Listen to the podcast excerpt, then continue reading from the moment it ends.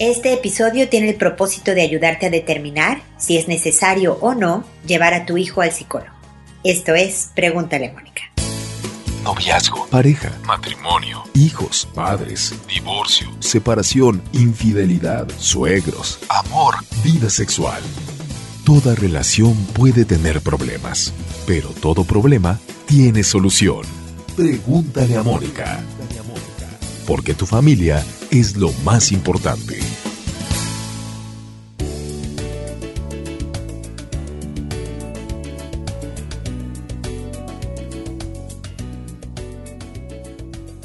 Bienvenidos amigos una vez más a Pregúntale a Mónica. Soy Mónica Bulnes de Lara. Como siempre feliz de encontrarme con ustedes en este espacio que fue creado también para resolver dudas. La verdad es que yo he estudiado por muchos años, soy muy viejita, sobre diferentes temas de desarrollo de infantil o desarrollo humano en general. Educación, de, ustedes saben, de muchas cosas. Y me toca mucho en mi vida profesional el que personas, papás, mamás e individuos me pregunten cosas como que, oye, esto es normal, esto no es normal. Es claro que sí, no sé, vas al dentista, le digas, oye, me pasa esto cuando tomo líquidos muy fríos, ¿es normal o no? Oye, hay veces que en la noche hago ruidos con los dientes, le pasa a todo mundo. Es lo mismo acá, Y una de las dudas frecuentes que me llegan por preguntarle a Mónica, que me llegan en consultas de gente que me busca para terapia, etcétera, etcétera, hasta en reuniones sociales.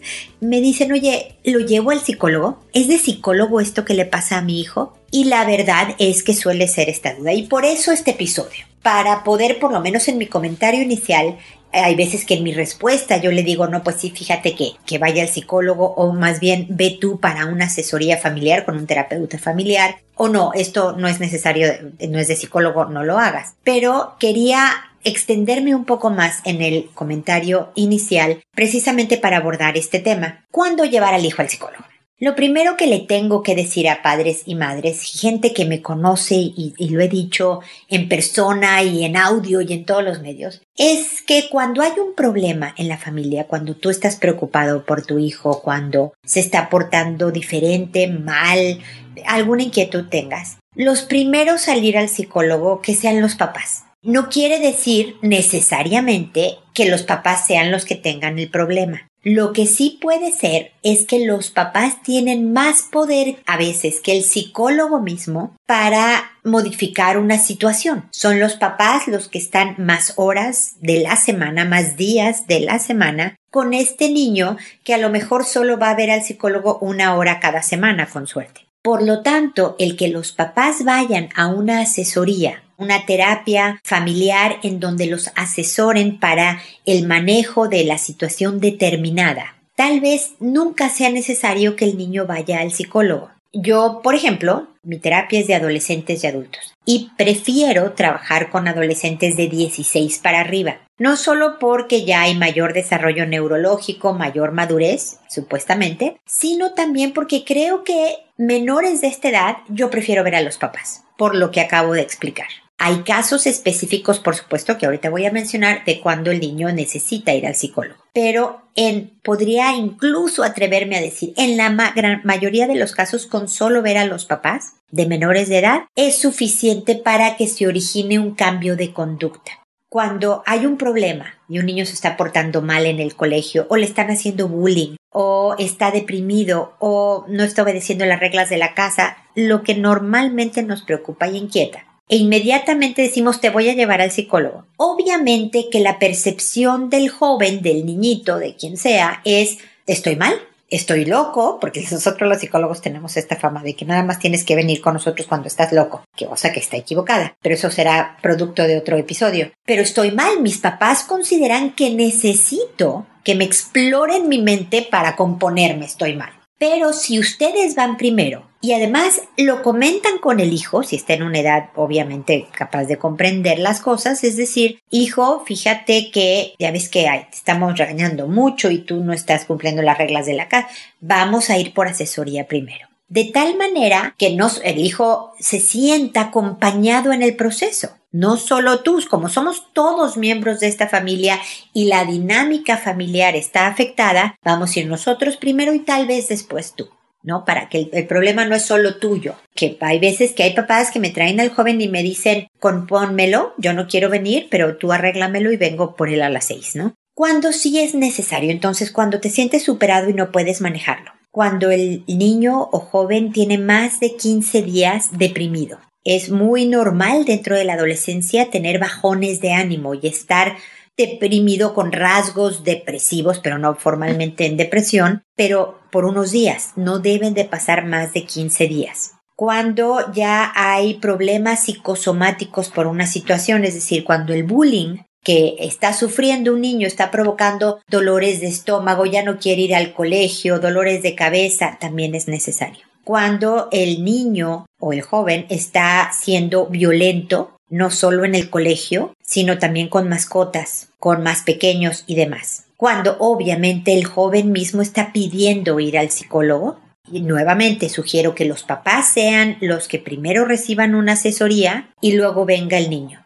o el joven. E incluso a mí me pasa, por ejemplo, con jóvenes de 16, 17, menores de edad y muchas veces jóvenes adultos que viven en la casa y demás, que yo estoy viendo como mi paciente al, al joven, pero una vez al mes, una vez cada seis semanas, dos meses, dependiendo del caso, los papás vienen porque para trabajar con una persona uno necesita el conjunto de familia con terapeuta. Hay veces que incluso he ido al colegio para hacer un pack, ya sabes, de papás, colegio y terapeuta trabajando por el bien de este joven. Todo esto varía. Pero que tu primera instancia sea acudir con el especialista para saber, oye, ¿se necesita que mi hijo venga? Me pasó una vez que una señora quería que yo viera a su hijo, el, el, niño tenía 13 o 14 años, entonces le dije, a ver, claro, o sea, déjame ver, ¿no? Yo no prefiero ver adolescentes y adultos, pero un poco más grandes, pero ven tú primero. Y en una sola sesión pudimos ver que era nada más un adolescente normal, que ella tenía que hacer sí ajustes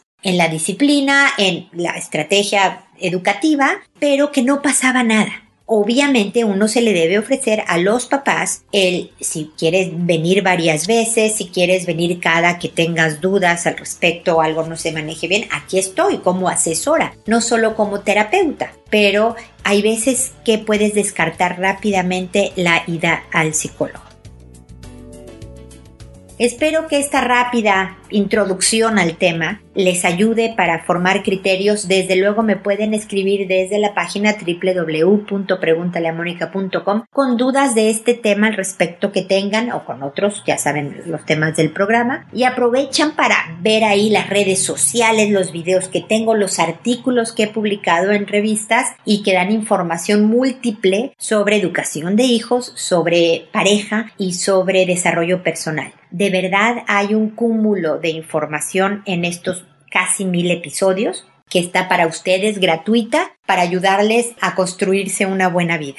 Aprovechando que mencioné los mil episodios, estén pendientes porque quiero festejar dando una hora de streaming voy a estar en vivo y a todo color, así que prepárense para el impacto. Por una hora yo les voy a avisar el día, la, hora y demás, hablando sobre un tema específico de educación de hijos, por ejemplo. Todavía no he decidido cuál o nada más hable generalidades sobre eh, estrategia disciplinaria, no lo sé, pero también haciendo honor a lo que se dedica este programa, resolviendo sus preguntas. Como saben, eh, a esto me dedico y lo que quiero es saber que ustedes van a tenerme en vivo para preguntarme algo y que yo pueda contestar en festejo de los mil episodios, porque créanme, no hay muchos podcasts en el planeta, y mucho menos en español, que tengan los mil episodios. Así que festejemos en grande ustedes y yo, porque este programa lo han construido ustedes y lo quiero agradecer de esa manera. Y esto va a ser en noviembre, en, unas semanas más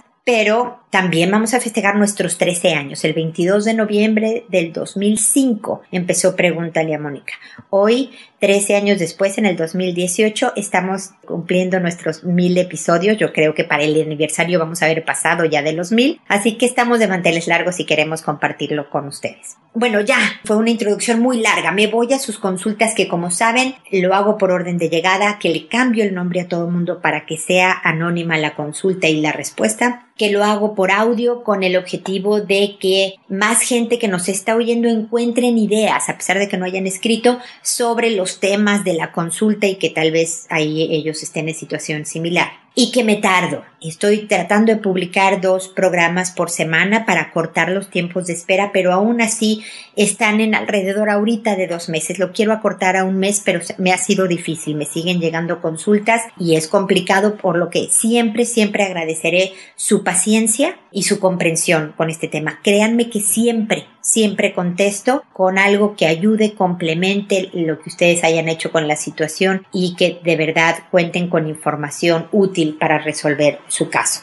Y empiezo hoy con Vanessa que me dice, fui víctima de violencia intrafamiliar, por eso mis hijos de 8 y 9 años la vieron y fueron víctimas también. Me cuesta mucho que me hagan caso, mi hijo sobre todo, y mi hija es muy responsable, pero mi hijo es el lado opuesto. Bueno, Vanessa, lo primero que te tengo que decir es que lamento muchísimo que hayan sufrido una experiencia traumática como lo es la violencia intrafamiliar. Me da gusto que ya haya terminado, que me lo hables en pasado, que ya no la estén sufriendo. Y es muy posible que tú y los hijos estén sufriendo un poco del trauma posterior a una experiencia como la que vivieron. No me especificas por cuántos años la vivieron ni nada, pero no deja de haber un poco de estrés postraumático después de haber sido testigos de violencia intrafamiliar, ver cómo le pegaban a su mamá y fueron víctimas también, siendo golpeados tal vez o agredidos verbalmente o las dos cosas, ¿me explico?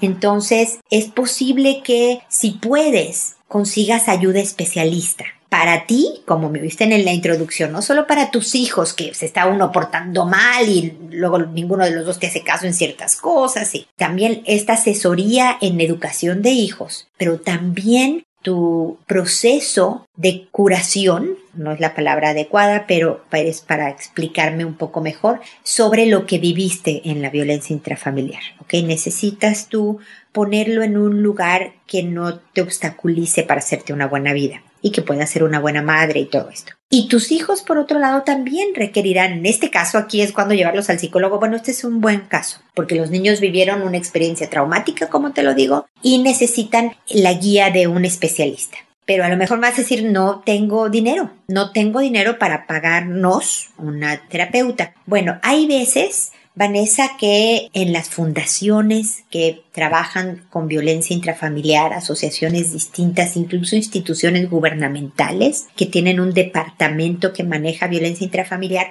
ofrecen apoyo terapéutico a veces hasta sin costo. Entonces averígualo. Todo esto es porque ustedes tengan una buena vida, Vanessa, que yo estoy segura de que quieres tener. Entonces vale la pena la inversión de tiempo en cuanto a investigar qué hay.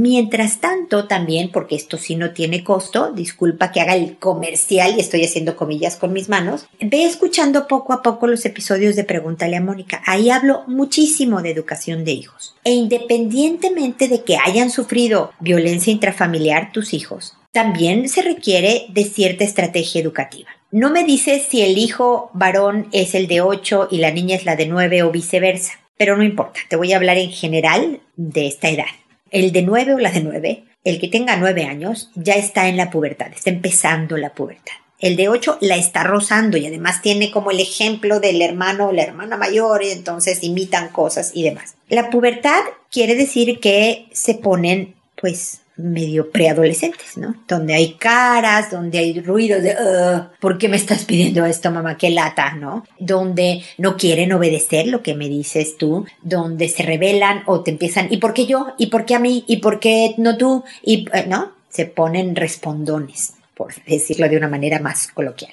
Esto es normal, pero no quiere decir que debamos dejarlo, saque, ah, bueno, hijito, como es normal que seas grosero, adelante, por favor, sé grosero conmigo, pues no, no se puede. Entonces hay que meter lo que se llama la cariñosa firmeza, que si pones en buscar, en pregúntale a Mónica, vas a ver eh, dónde hablo de cariñosa firmeza. y hablo un poco más de este tema, pero es una estrategia en donde con firmeza, pero con mucho cariño, como lo dice el nombre, le vas dando las reglas del juego a tu, hijo o a tu hija. Entonces, para hablar de lo que no te hacen caso, los sientas a los dos y les dicen, hijitos míos, nosotros somos un equipo. Esta familia es un equipo y tenemos que trabajar para que las cosas se logren. Obviamente yo soy la líder del equipo, yo soy la guía y quien va a llevar la mayor parte de las responsabilidades, porque soy la mamá, soy la autoridad de esta casa, pero ustedes también tienen parte de las responsabilidades para que salgamos adelante. Entonces les quería decir, mis amores, que a mí me encanta y le dices todo lo que le encanta a tu hija hacer. Me encanta Juanita que tú veas a tus amigas los viernes y que tengas tal actividad que te encanta hacer y que veas tal programa de televisión o serie que te gusta ver.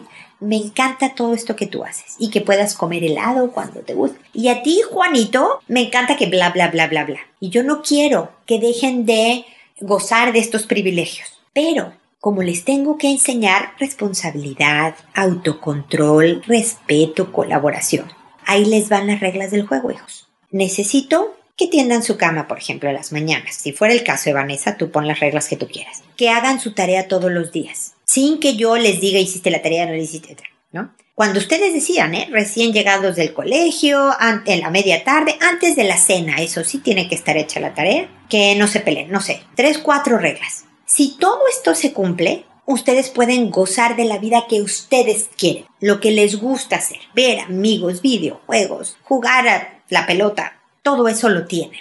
Si deciden ustedes, no sé, no sacar la basura cuando se les pide, no, ustedes están decidiendo que no van a tener estos privilegios, no yo. Yo estoy lista para entregárselos, pero porque los quiero mucho los tengo que preparar para la vida real, entonces se va a quitar uno. Así que ustedes mandan. ¿no? Entonces empiezas a aplicar esta regla. Le dices, Juanito, saca la basura. Y si te hace cara, si te dice qué horror, ah, ya sé, hijo, sí, es aburridísimo sacar la basura, es empática. Siempre hablo de la empatía con los papás. Sí, qué horror, qué flojera, gracias, no sabes cuánto te lo agradezco y vete de ahí, Vanessa, porque si te quedas a oír las quejas, las caras, los ruidos raros, te vas a desesperar, vas a enojarte, vas a gritar y toda la disciplina se echa a perder.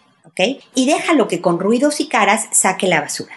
Si sí la cumple, le dices qué buena onda. Estás trabajando de verdad para tener un buen fin de semana, hijo. Qué buena onda. Perfecto. Y se acabó el tema. Si no lo hace, le puedes recordar en el principio le dices, ok, tú estás, te acuerdas lo que estás decidiendo, ¿verdad, viejo? Tú sabes lo que estás decidiendo. Y te vas. Sin que, pues si no la sacas, olvídate de tus amigos este fin de semana tratando de que el ambiente sea armonioso. Ya hubo suficiente violencia en tu familia, Vanessa, y hay que cortar ese ambiente, esa situación. Y con tu paciencia, con tu persistencia, con esta cariñosa firmeza, puedes lograrlo. Están chicos todavía puedes estar en control y además es buenísimo que sea antes de la adolescencia donde imagínate que no te hagan caso cuando ya pueden salirse solos, cuando pueden entrarle al trago, cuando pueden entrarle a la droga, no, todas estas cosas. Entonces, eh, estás muy a tiempo. Por favor, escucha los episodios, mantengámonos en contacto y busca la asesoría que necesitas para que todo vaya mejor, ¿ok? Seguimos en contacto. Después está Yair, que me dice Buenas tardes. Solicito la opinión y ayuda de usted, ya que me encuentro en un problema y sinceramente no sé cómo arreglarlo. Tengo un hijo de dos años que vive con su madre desde que nació. Nosotros estamos separados, pero tengo visitas ordenadas por tribunales. Este último tiempo me ha sido difícil visitar a mi hijo y poder llevármelo a mi hogar, como lo hacía anteriormente cuando era más pequeño. Tiene una actitud muy negativa, y eso me impide poder irlo a buscar los días que me corresponde. Yo no sé qué hacer.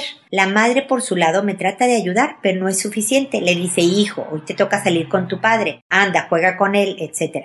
Y con lo poco que habla mi hijo, le responde, tú irás, mamá, ven tú, etc.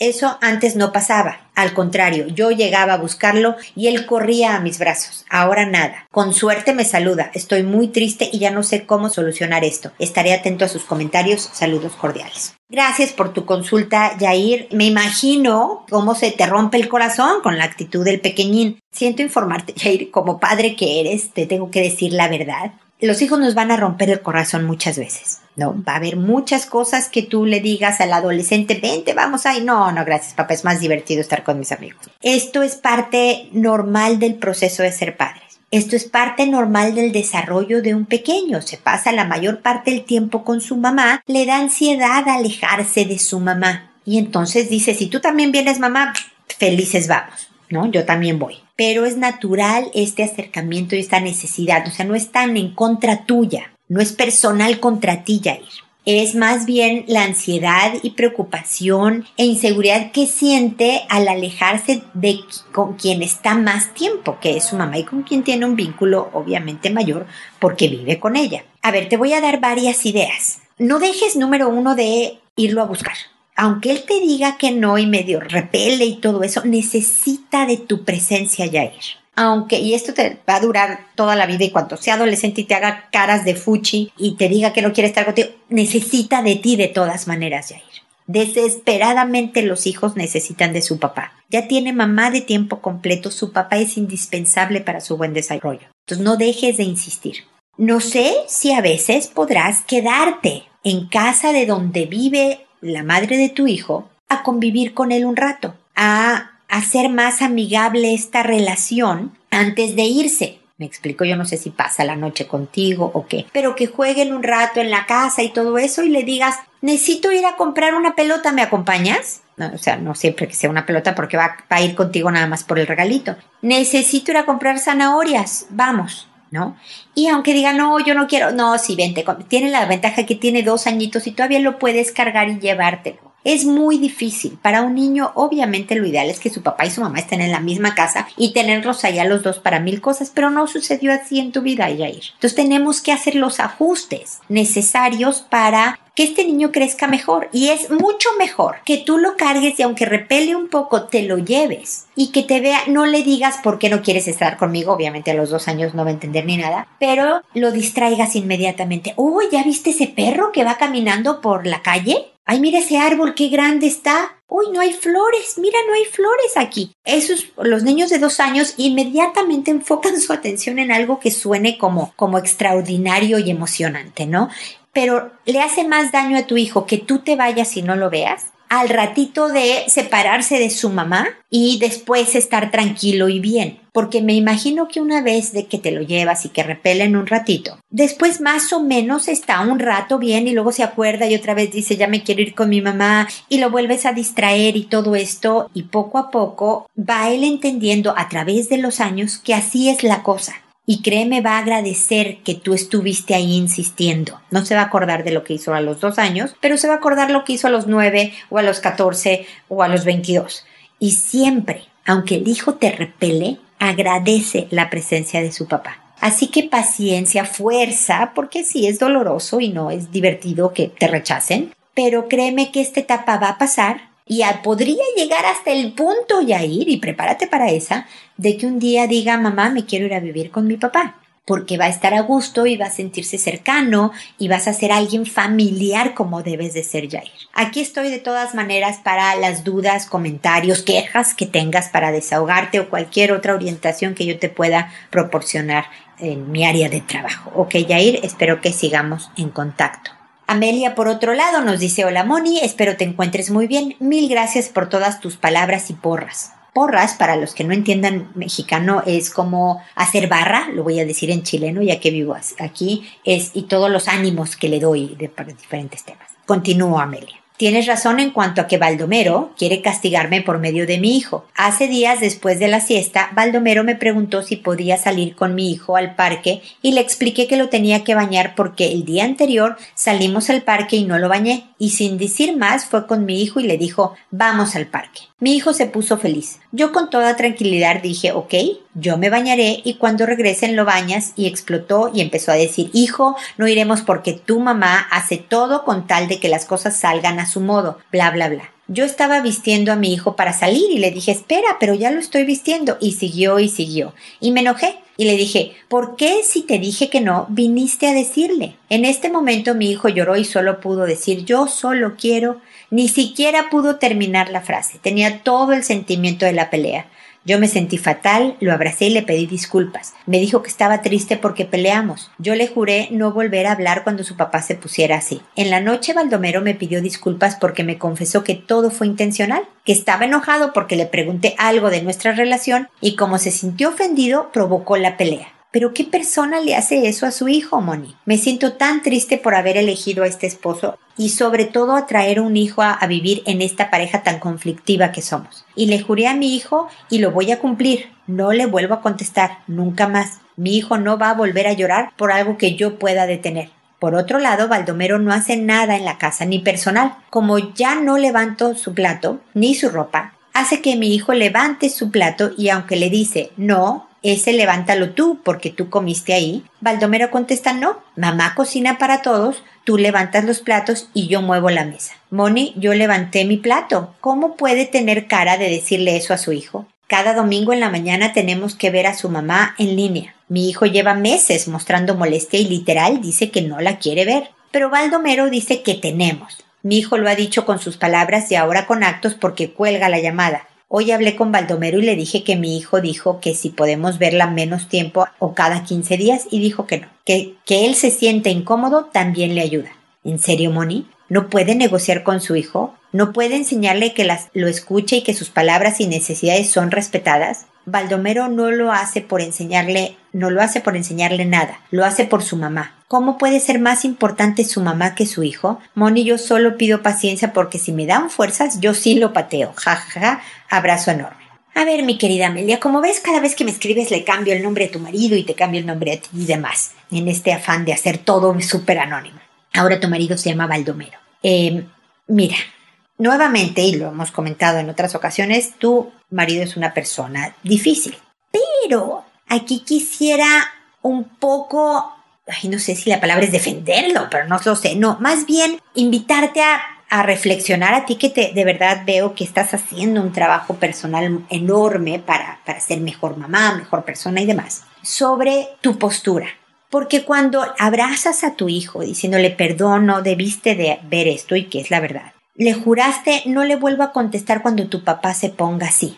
Le transmites de alguna manera el mensaje de tu papá está muy mal. Mira este papá alterado, mira este papá difícil, mira, que tiene fundamento, mi querida Amelia, pero no le sirve al hijo. Fundamenta el futuro hecho de que él no quiere estar con su papá. Y este hombre que elegiste, que te pareció maravilloso y demás, debe de tener sus ventajas. La verdad, Amelia, no le hace daño a tu hijo hablar con su abuela cada domingo. Yo creo que aquí también te estás proyectando tu actitud hacia tu suegra, pero entonces, de verdad tiene razón, aunque no predique con el ejemplo tu marido, tiene razón al decir que si tu hijo se siente incómodo y puede soportar la incomodidad por darle tiempo a esta abuela, está bien. Yo sé que tú no eres tan cercana a tu familia. Bueno, Baldomero sí lo es. Y debe de ser respetado esta intención de, de hablar con su mamá, de, de su estilo. La verdad es que no sé qué tanta razón, fíjate lo que te estoy diciendo y espero, Amelia, que no me odies por eso, qué tanta razón tiene o no en decir tu mamá siempre quiere que las cosas salgan a su modo. Eso es lo que quiero que, que de verdad, objetivamente, lo más que puedas, Amelia, analice. Si no estás tratando de que ves a tu marido tan, tan mal, en, tantos aspectos de que no está dando un ejemplo, no lo hace por enseñarle nada, es por su mamá, lo ves tan mal que no crees que puede aportar nada y entonces hay que corregir lo que dice. Y que cuando le dices, bueno, ok, llévalo al parque, pero entonces tú lo bañas, tú también estás como condicionándole. Hace tiempo una persona que conozco, es algo que me dio mucha risa observar, esta señora estaba en casa de su mamá y estaba con su hijita, no sé, la niña tendría tres, cinco años, ¿no? Y esta señora tenía que ir al banco y le dijo a su hija, eh, voy al banco, mamá, ¿puedo ir contigo? Claro que puedes venir conmigo, hija, pero no te puedes quitar el suéter aunque haga calor, ¿eh? Y vamos a estar en fila un buen rato y puede ser aburrido, pero no nos podemos ir y te tienes que portar bien y calladita, ¿no? O si quieres, hijita, te puedes quedar aquí a jugar con tu abuelita y estar fresca y tranquila. Y le vendió a la niña el hecho de quédate con mi mamá, yo me voy al banco muy hábilmente. Y entonces es un poco, Amelia, esto de, bueno, sí, llévalo al parque, pero te va a tocar bañarlo. Es, y que yo sé que tú me dices, oye, pero es que no hace nada, no levanta ni su plato. A lo mejor también dentro de esta cultura todavía machista que existe, él dice, a ver, yo trabajo todo el día. Lo que dijo también, es que horror, no me vas a volver a escribir, Amelia, lo sé. Baldomero decir, a ver, yo moví la mesa, no sé qué significa eso. Tu mamá cocinó para todos. Él apreció tu trabajo que haces para todos. A ti te toca esto, hijito. Yo sé, él no da ejemplo. Él debería, como tú, que tú sí recoges tu plato a pesar de que cocinaste para todos, él debería también colaborar un poco más allá. Sí debería. Definitivamente los debería existen pero también tiene un punto en otras cosas. Entonces, analiza, Amelia, ¿en qué estás? ¿Cómo está la cosa? Porque suena que cómo le pude haber dado este papá a este hijo pobre.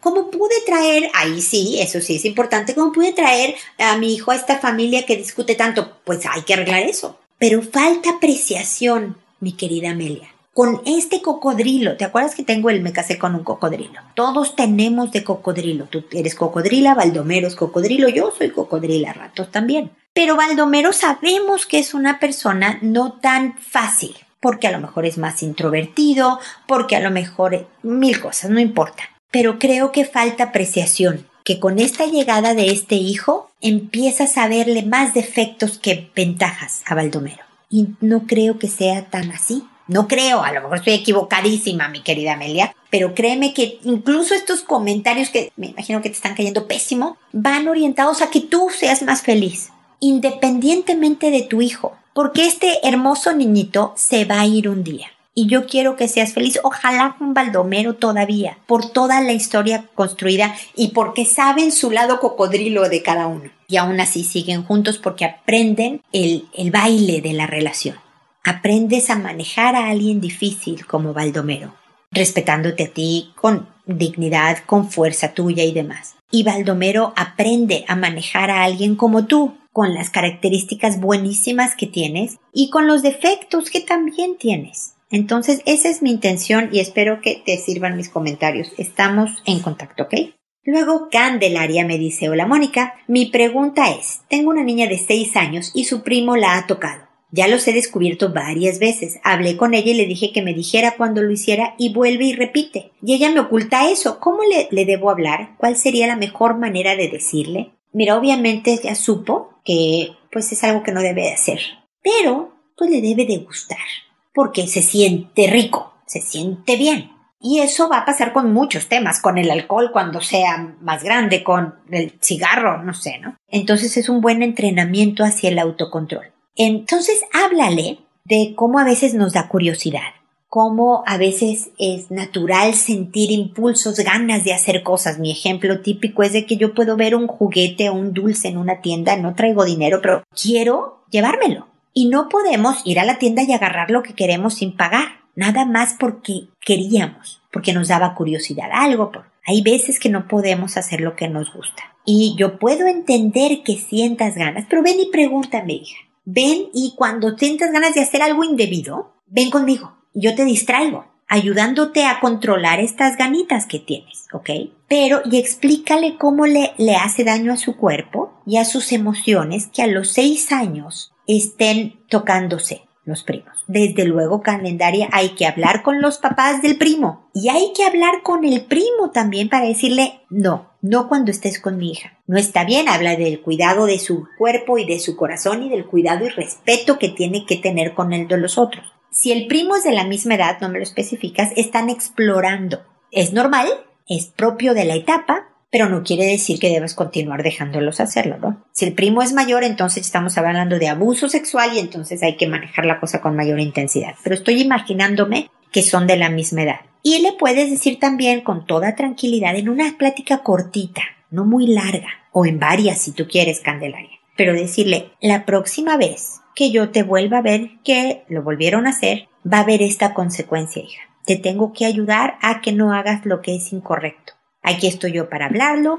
para resolver tus dudas, para apoyarte, para darte ideas de cómo manejarlo, pero lo vuelves a hacer y entonces ese día o esa semana o ese fin de semana. Y es en el tema de la sexualidad y en cualquier otro tema que tú veas y tú le y díselo así. Si yo te veo robando dulces, voy a hacer esto mismo, hija, porque no es adecuado ni lo que estás haciendo y demás. Y la denuncia es importante Sé que solo tienes seis añitos y deberás usar palabras propias de seis añitos, Candelaria. Insisto con el calendario, ¿va? Pero tu hija va a ser capaz de entenderte en conversación corta o en varias conversaciones cortas y hablarle de la etapa y de lo normal que sentir, porque al rato va a ser preadolescente y luego adolescente y va a necesitar entender en qué está entenderse a ella misma, ¿ok?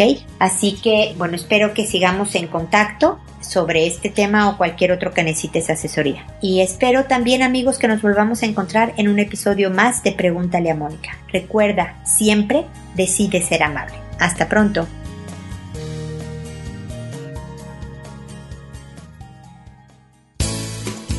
¿Problemas en tus relaciones?